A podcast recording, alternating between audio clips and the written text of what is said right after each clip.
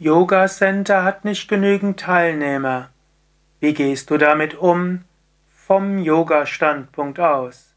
Kommentar zum Vers 527 von Vivekachudamani von Shankaracharya. Bist du vielleicht Yogalehrer, Yogalehrerin? Unterrichtest du in einem Yoga Center? Oder bist du Schülerin in einem Yoga Center? Du machst dir Sorgen, wird das Yoga Center weiter überleben? Oder kannst du dich davon ernähren? Oder musst du vielleicht irgendwann mal etwas anderes machen? Ja, schau, was Shankara dazu sagt. Der Geist, der die Ursache aller Einbildungen und Vorstellungen ist, wird vollkommen heiter und gelassen bei dem Weisen, der Brahman erkannt hat.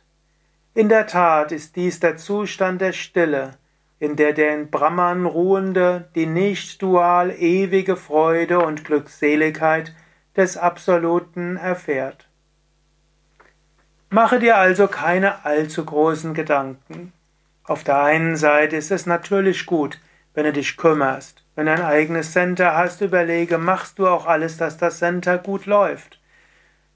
Bist du einfühlsam mit deinen Teilnehmern, machst du regelmäßig an Yogalehrer Weiterbildungen mit, Hast du dich mit anderen ausgetauscht, vielleicht auf diesen Yogalehrer-Weiterbildungen?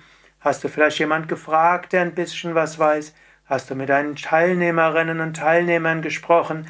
Hast du schon mal ein Meeting gemacht von Center und gefragt, was können wir denn noch tun, um mehr Menschen zu inspirieren, Yoga zu üben?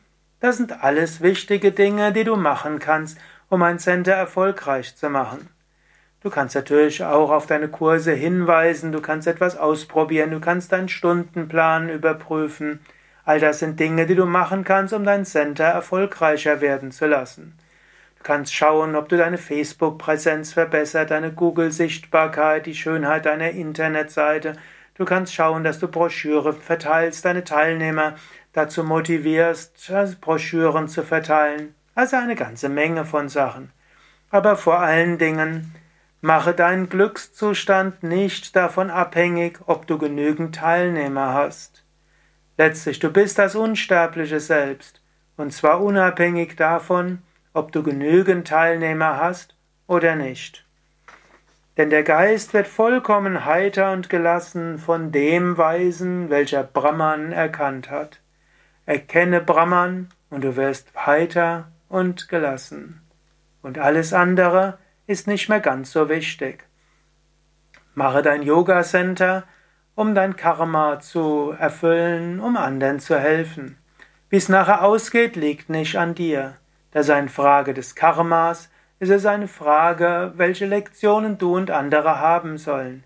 Deine Aufgabe ist geschickt zu handeln und dann loszulassen und zu wissen, du bist, warst und wirst immer sein, das unsterbliche Selbst, der Atman.